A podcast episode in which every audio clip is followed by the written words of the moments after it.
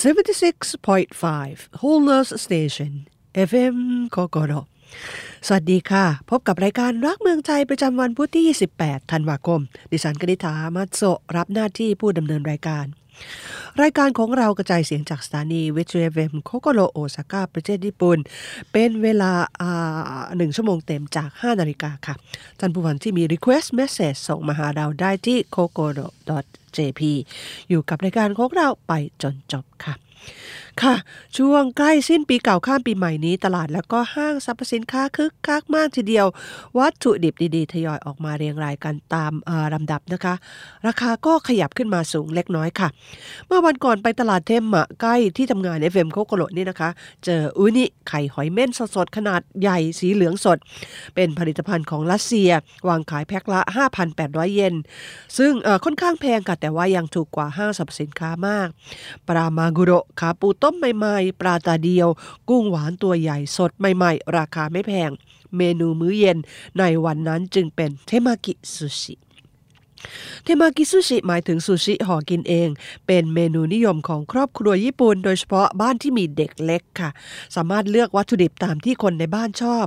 หากซื้อแบบสำเร็จรูปจากซูเปอร์มาร์เก็ตแม่บ้านก็แค่เอามาเรียงใส่จาน ผสมข้าวซูชิเมชิ ด้วยน้ำส้มสายชูสำเร็จรูปในถังไม้ เตรียมสาหร่ายไม่ปรุงปรุงรสซึ่งต้องเป็นยากิโนรินะคะ แล้วก็โชยุผัก เครื่องเคียง แล้วก็วาซาบิ ถ้ามี ガリ ขิงดองรสหวานนำก็กินได้เลยค่ะซูชินั้นเริ่มขายตามร้านซูชิในเอโดตั้งแต่ราวทศวรรษพันหกร้อยพอเข้าปี 1750 ถึง 1776 ก็มีคนวางขายโบซูชิซึ่งเป็นแท่งๆค่ะ หรือว่าโบนั่นเอง ด้านบนเป็นปลาหมักซูชิมาเรียบร้อยแล้ว ต่อมาค่ะเมื่อสาหร่ายแพร่หลายไปทั่วก็เกิดซูชิห่อหรือว่ามากิซูชิขึ้น ทางคันโตนั้นจะใส่วัตถุดิบแยกเป็นอย่างๆ แต่ว่าทางคันใส่มักนิยมใส่ทั้งกุ้งทั้งไข่คำเปียวแตงกวาแล้วก็อื่นๆ ผสมเข้าไปในก้อนเดียวกันทำให้ดูอลังการ แล้วก็มีรสชาติเข้ากันดีอิ่มท้องอีกต่างหากนะคะ ต่อมาค่ะเมื่อบริษัทมิตรกังวางขายน้ำส้มสายชูปรุงรสสำเร็จรูปราคาเบา ราวปี 1982 แม่บ้านจึงหันมาทำซูชิห่อกินเองตามบ้านเรือน นอกจากกินในครอบครัวแล้วนะคะ เจ้าซูชิห่อกินเองนี้ยังเหมาะกับงานปาร์ตี้เล็ก ๆ ด้วย แม่บ้านไม่ต้องเหนื่อย แถมราคาเบากว่าไปกินนอกบ้านนะคะ เอาวัตถุดิบหลาย ๆ อย่างมาผสมห่อกินเป็นคำๆใส่อูนิกุ้งหวานสดขาปูต้มสดโทโร่ในหนึ่งคำ รับรองว่าหากินที่ร้านซูชิได้ยากถ้าถ้าสั่งก็คงแพงหูฉีทีเดียวค่ะห้างสรรพสินค้าญี่ปุ่นมียอดขายสินค้าแบรนด์เนมเพิ่มขึ้นหลังเปิดรับนักท่องเที่ยวต่างชาติค่ะ หลังรัฐบาลยกเลิกข้อบังคับเกี่ยวกับโคโรนาไวรัสสายพันธุ์ใหม่ไปโดยสิ้นเชิง นักท่องเที่ยวในประเทศแล้วก็ต่างประเทศ พากันท่องเที่ยวอย่างคึกคัก นักท่องเที่ยวต่างชาติที่มีฐานะดีหลั่งไหลเข้ามา ส่งผลให้ยอดขายของห้างสรรพสินค้า โดยเฉพาะแผนกสินค้ายกเว้นภาษีนั้นสูงขึ้น บางสาขาทำยอดขายได้ดีกว่าปี 2019 ก่อนการระบาด โรงแรมบางแห่งมีค่าที่พักสูงกว่าช่วงก่อนระบาดได้ซ้ำไปค่ะ หลังรัฐบาลผ่อนคลายระเบียบการเข้าประเทศ กลับมายกเลิกวีซ่าตั้งแต่วันที่ 11 ตุลาคมที่ผ่านมาให้กับบางประเทศ ก็พบค่ะว่าจำนวนนักท่องเที่ยวเพิ่มขึ้น จากรายงานของ JNTO พบว่าในเดือนตุลาคมมีนักท่องเที่ยวเดินทางเข้ามา 490,000 คน เพิ่มขึ้นเป็น 2.4 เท่าของเดือนกันยายน นักท่องเที่ยวจากเกาหลีกลับมาเท่ากับร้อยละ 60 จากอาเซียนแล้วก็อเมริกาก็เพิ่มขึ้นตามลำดับ พ้นจากอัตราเงินเยนมีราคาตกลง การใช้จ่ายของนักท่องเที่ยวที่มาเยือนญี่ปุ่นก็ได้เพิ่มขึ้น จากข้อมูลของสมาคมห้างสรรพสินค้า พบว่ายอดขายสินค้ายกเว้นภาษีในเดือนตุลาคมเท่ากับ10 1 3 0 0 0 0 ขออภัยกัน13,600 ล้านเยน แม้จะยังลดลงร้อยละ 47 เมื่อเทียบกับในปี 2019 ก็ตาม แต่ก็พบเขาว่ายอดขายในเดือนพฤศจิกายนของห้างสรรพสินค้า 5 แห่งใหญ่ ๆ ฟื้นตัวขึ้นมาเท่ากับเดือนเดียวกันของปี 2019 ราวร้อยละ 50-60ห้างมิตสโกชิอิเซตันในกรุงโตเกียวมียอดขายระหว่างปลายเดือนพฤศจิกายนถึงต้นเดือนธันวาคม สูงกว่าระยะเดียวกันของปี 2019 ร้อยละ 4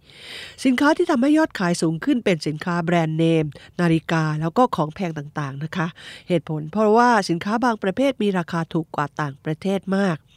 สมาคมห้างสรรพสินค้าให้ข้อมูลค่ะว่า ณ เดือนตุลาคมนักท่องเที่ยวต่างชาติ 1 คน เฉลี่ยใช้เงินราว 192,000 เยน สูงกว่าในปี 2019 ราว 3 เท่าตัวด้วยกันห้างมัตสึยากินซ่าบอกค่ะว่าหลังเดือนพฤศจิกายนเป็นต้นมา กระเป๋าแบรนด์เนม ราคากว่า 5 0 0 0 0 0 เยน นาฬิการาคาแพงขายดีมาก ยอดขายระหว่างวันที่ 1 ถึง 15 ธันวาคม สูงกว่าระยะเดียวกันของปี 2019 ร้อยละ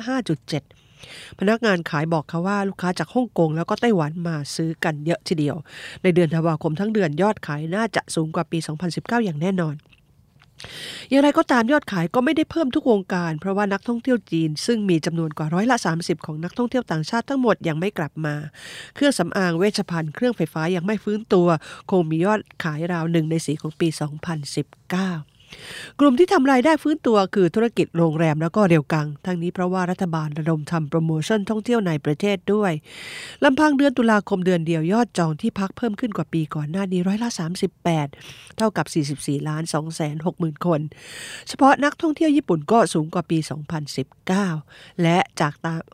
ความต้องการที่พักที่เพิ่มขึ้น ส่งผลให้ราคาที่พักต่อห้องเพิ่มขึ้นตามไปด้วย ศูนย์วิจัยโนมุระประเมินค่ะว่าในปี 2023 นี้ความความต้องการที่พักจะสูงขึ้นต่อไป คาดว่าจะมีนักท่องเที่ยวต่างชาติเดินทางมาราว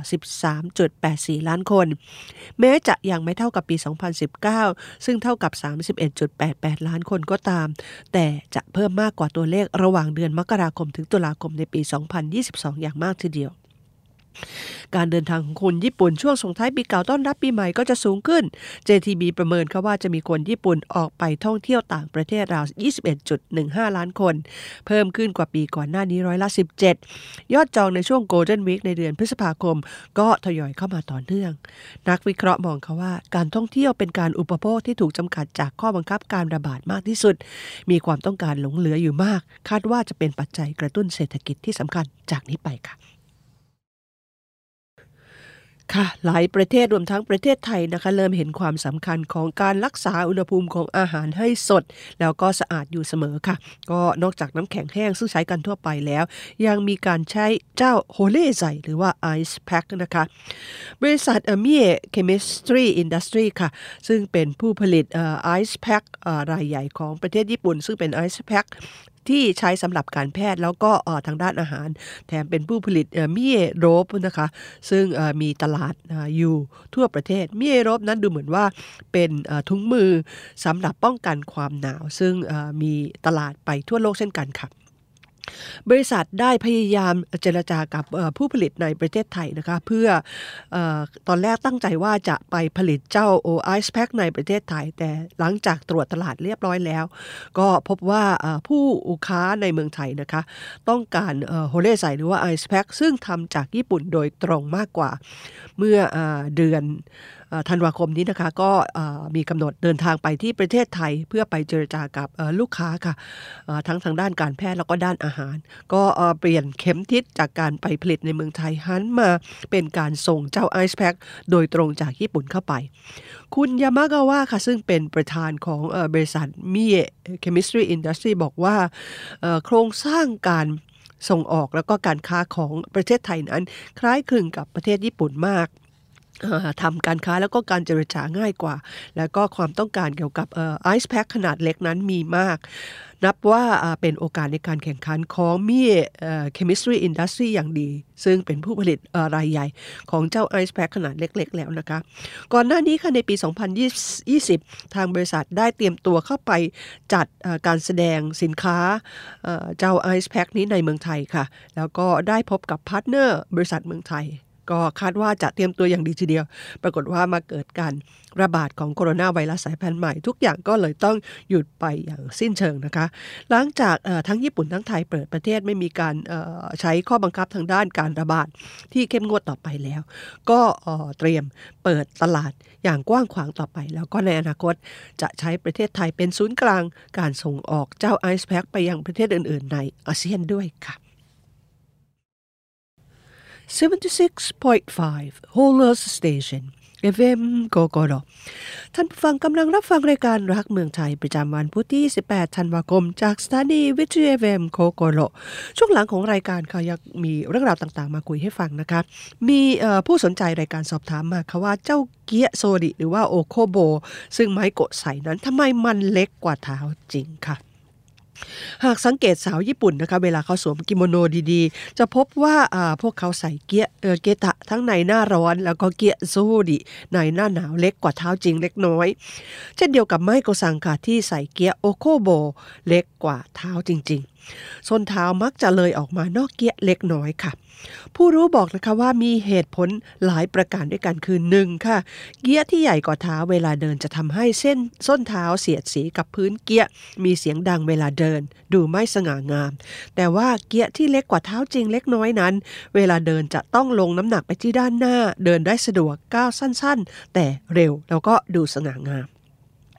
สองค่ะการใส่เกี๊ยะเล็กกว่ากว่าเท้านั้นไม่ใช่เพื่อความสง่างามเท่านั้น เกี๊ยะที่เล็กกว่าเท้าช่วยให้ฝ่าเท้าแนบสนิทกับพื้นด้านในรองเท้าเดินได้ง่ายกว่า ชายกิโมโนไม่ไปพันกับส้นเท้าที่ยื่นออกมานอกเกี๊ยะเล็กน้อย โดยเฉพาะยามใส่กิโมโนเต็มยศค่ะที่กำหนดให้ชายกิโมโนต้องยาวเฉียดเฉียดพื้น การเหยียบชายกิโมโนตนเอง หรือว่ากิโมโนเข้าไปพันกับเกี๊ยะจะเป็นสาเหตุโดยตรงค่ะที่ทำให้ชุด กิโมโนที่สวมใส่เสียทรง เกี๊ยะที่มีขนาดเล็กกว่าเท้าเล็กน้อย จึงเป็นปัจจัยสำคัญที่ผู้สวมต้องคำนึงถึง 3. ค่ะ ส้นเท้าควรออกมานอกเกี๊ยะราว 1 เซนติเมตร ว่ากันนะคะว่าในอดีตเลยออกมาราว 3-4 เซนติเมตรด้วยกัน ซึ่งสำหรับปัจจุบันค่อนข้างเล็กเกินไป อย่างไรก็ตามค่ะสำหรับคนที่ไม่เคยชินเวลาเดินด้วยเกี๊ยะเล็กอาจจะเจ็บส้นเท้า ผู้รู้แนะนำค่ะ ให้เลือกเกียร์ที่เล็กกว่าเท้าเพียงเล็กน้อยก็พอ 4. ค่ะ เกียร์ที่ไม่มีด้านหน้าด้านหลัง ที่ทำให้เจ็บเท้าเหมือนรองเท้า ส่วนที่จะทำให้เจ็บได้นั้นคือสารรัดด้านหน้านะคะ หรือว่าฮันาโอเวลาเลือกเกียให้ดูสายรัดที่กว้าง แล้วก็ใช้ผ้านิ่มหรือใส่สำลีเป็นไส้ด้านใน ความกว้างที่แนะนำสำหรับสายรัดหรือว่าฮันนาโอนั้นคือราว2เซนติเมตรค่ะท่านฟังที่จะลองสวมกิโมโนใส่เกียเดินเที่ยวถ่ายภาพกันนั้น แนะนำให้มองหาเกียตามหลักเกณฑ์ข้างต้นนะคะ จะให้ดีสวมถุงเท้าทาบิด้วยจะได้ไม่เจ็บแน่นอน แม้จะสวมเกียเกตะหน้าร้อนก็ตามค่ะ ที่ญี่ปุ่นไม่ได้มีแต่คนที่ใส่หน้ากากอนามัยตลอดเวลานะคะ ยังมีคนที่ปฏิเสธการใส่หน้ากากอนามัย แล้วก็มีเรื่องราวของชายต่อต้านหน้ากากอนามัยตัวจริง ซึ่งศาลได้สั่งให้ลงโทษจำคุก 2 ปี รอรอลงอาญาไป 4 ปีนะคะ ซึ่งชายคนนี้ก็อโวยวายค่ะ เขาเป็นที่รู้จักกันในนามของกันโซมัสกุเคียวฮิโอจิซังแปลตรงตัวได้ว่าลุงต่อต้านหน้ากากอนามัยตัวจริง ชื่อนายโอคุโนจุนยะอายุ 36ปีนะคะ ก็เขาถูกฟ้องเนื่องจากว่าไปโวยวายในเที่ยวบินจากฮอกไกโดกลับมาที่โอซาก้าค่ะทำให้เที่ยวบินต้องลง กลางทางนะคะเสียเวลาไป 2 ชั่วโมง 15 นาที กระทบต่อผู้โดยสาร 120 คนด้วยกัน ทีแรกทีเดียวนะคะเมื่อบุญชุนไปสัมภาษณ์เขาเขาก็มีท่าทางที่จะขอโทษแล้วก็รู้สึกผิดเล็กน้อยนะคะ แต่ไม่นานนักหลังสื่อมวลชนพากันไปสัมภาษณ์ค่ะ เขาก็แปลงร่างเป็นนักวิเคราะห์ปัญหาหน้ากากอนามัย แล้วก็มีท่าทีก้าวร้าว เรียกตนเองว่า mask p a s s e นะคะแล้วก็ออกมาต่อต้านมากมาย แถมยังไม่ได้จำกัดแต่เรื่องสายการบินนะคะเมื่อไปร้านอาหารแห่งหนึ่งในจังหวัดชิบะ ก็ถูกเจ้าของร้านนะคะบอกว่าให้ใส่หน้ากากอนามัย แต่ว่าออกมาต่อต้าน แล้วก็เกิดเหตุกระทบกระทั่งกับแขกแล้วก็ทางร้าน พอทางร้านเรียกเจ้าหน้าที่ตำรวจมานะคะก็ยังไปทำร้ายเจ้าหน้าที่ตำรวจก็เลยถูกจับกลุ่มในข้อหา ขัดขวางการปฏิบัติหน้าที่ของเจ้าหน้าที่ตำรวจค่ะค่ะทางอายการได้สั่งฟ้องเขานะคะแล้วก็การพิจารณาคดีของเขาเริ่มมาตั้งแต่เดือนพฤษภาคมที่ผ่านมาแล้วก็ท้ายสุดค่ะ เมื่อวันที่ 14 พฤศจิกายนที่ผ่านมา ก็มีคำตัดสินจากศาลชั้นต้นออกมา มีพยานเข้าไปให้ปากคำถึง 17 รายกลายเป็นคดีใหญ่โตทีเดียวนะคะ เขาบอกว่าสำหรับเขาแล้วการเข้าแถวเรียงรายหน้าร้านขายยาเพื่อซื้อหน้ากากคือสัญลักษณ์ของการแบ่งแล้วก็เหยียดหยามชนชั้นนะคะเขาบรรยายความทรงจำสมัยเด็กๆ ที่ตนเจ็บป่วยร่างกายอ่อนแอเขาบอกว่ามันคือแรงจูงใจให้เข้าเรียนที่มหาวิทยาลัยโตเกียวได้สำเร็จ แล้วก็หลังจากนั้นมาก็ให้ความสนใจต่อปัญหาการสาธารณสุข แล้วก็การแบ่งชนชั้น ก็เล่าไปว่าในศตวรรษที่ 19 ค่ะเมื่ออหิวาระบาดในยุโรปทางการโยนความผิดให้กับกรรมกรชั้นต่ำนาซีในเยอรมันจับคนที่ติดโรคโยนเข้าคุก เขาบอกบอกว่าเมื่อคนเราตกอยู่ในความกลัวหรือว่าในภาวะตื่นตระหนก มักจะเหยียดหยามผู้อื่นได้ง่าย ๆ อย่างไรก็ตามค่ะอายการฟ้องร้องเขาไม่ได้ฟ้องในข้อหาว่าขัดขืนต่อการใส่หน้ากากอนามัยนะคะ แต่ฟ้องในข้อหาที่ว่าเขาพยายามใช้ความคิดของตัวเองไปผ่าน สิ่งที่ตัวเองอยากทำจนทำตามอำเภอใจไม่ยอมรับฟังความคิดเห็นของผู้อื่นอารวาสสร้างความเดือดร้อนให้ผู้คนต่างๆนะคะ ก็ท้ายสุดค่ะคำสั่งลงโทษให้จำคุก 2 ปี รอลงอาญา 4 ปี ไม่ทราบเหมือนกันนะคะว่าเขาจะอุทธรณ์ต่อหรือไม่ต้องติดตามกันต่อไปค่ะ จบสิ้นไปเรียบร้อยแล้วนะคะสำหรับเทศกาลอาหารเกียวโต หรือว่า京料理 exhibition ครั้งที่ 116 ค่ะ ซึ่งจัดไปเมื่อวันที่ 14 13 แล้วก็ 14 ธันวาคมที่ผ่านมานะคะ ปีนี้จัดขึ้นในรอบ 3 ปีเป็นครั้งที่ 116 แล้วก็มีร้านอาหารดังๆ กว่า 100 แห่งในเกียวโต ร่วมกันส่งอาหารที่มีชื่อของตนเข้าจัดแสดงงดงามอลังการมากทีเดียวนะคะ ค่ะ สมาพันธ์ร้านอาหารเก่าแก่ของเกียวโตมีประวัติย้อนไปกว่า 275 ปีที่แล้ว เมื่อพ่อค้าแม่ค้าในตลาดสดสามแห่ง รวมตัวกันจัดตั้งกลุ่มผู้ค้าป่าแล้วก็สัตว์ปีเกียวโชโคค่ะ วัตถุประสงค์หลักก็เพื่อทำบุญอุทิศส่วนกุศลให้กับสัตว์ที่ถูกเชือดกินเป็นอาหาร โดยได้สร้างอนุสาวรีย์แล้วก็จัดพิธีทำบุญให้ทุกปีในฤดูใบไม้ร่วงที่วัดคงไงโคเมียวจิ ต่อมาค่ะในปี 1886 กลุ่มพ่อค้าแม่ค้าดังกล่าว ได้รวมตัวกับกลุ่มพ่อครัวร้านอาหารในเกียวโต จัดเตรียมอาหารถวายเทพเจ้าในเทศกาลจิไดมัตสึริพร้อมๆ กับการเริ่มจัดแสดงเทศกาลอาหารเกียวโตขึ้นเป็นครั้งแรก ทั้งนี้ค่ะ เพื่อพดุงรักษาวัฒนธรรมการทำอาหาร และช่วยกระตุ้นเศรษฐกิจของเมืองที่เริ่มโรยรา หลังจากที่รัฐบาลอัญเชิญสมเด็จพระจักรพรรดิไปประทับที่กรุงโตเกียว นับตั้งแต่นั้นมาก็มีการจัดเทศกาลมาอย่างต่อเนื่อง ละเว้นแต่ช่วงสงครามแล้วก็ระหว่าง 2 ปีที่ผ่านมาเมื่อโคโรนาไวรัสสายพันธุ์ใหม่ระบาดค่ะครั้งนี้ดิฉันก็ไปชมมาอีกครั้งหนึ่งอาหารที่นำมาจัดแสดงเป็นทั้งอาหารสดแล้วก็อาหารที่ปรุงแต่งสวยงามนะคะ เครื่องถ้วยชาม วัตถุดิบต่างๆ งดงามฉายสองฤดูกาลของเกียวโตย่างหาที่จับไม่ได้ทีเดียวค่ะ ก็ได้ถ่ายภาพอาหารมามากมาย รวมทั้งได้ซื้อปิ่นโตกลางวันของร้านดังนะคะ ราคา 3,500 เยนไปกินช่วงพักด้วยค่ะก็เรียกได้ว่างดงามแล้วก็อร่อยมากทีเดียวนะคะ ปีนี้หมดไปเรียบร้อยแล้วนะคะ ปีหน้าก็ช่วงประมาณใกล้ ๆ กันนี้จะมีการจัดแสดงอีกครั้งหนึ่งค่ะ อย่าพลาดไปชมกันนะคะ ค่ะ รายการรักเมืองใจของเรารับฟังได้เป็นประจำช่วง Time Free Zone ที่ radico.jp ท่านฟังที่มี request message ส่งมาหาเราได้ที่ kokoro.jp รายการรักเมืองใจในวันนี้คงจะต้องขออำลาท่านผู้ฟังไปก่อนแต่เพียงเท่านี้ พบกันใหม่สัปดาห์หน้า สวัสดีค่ะ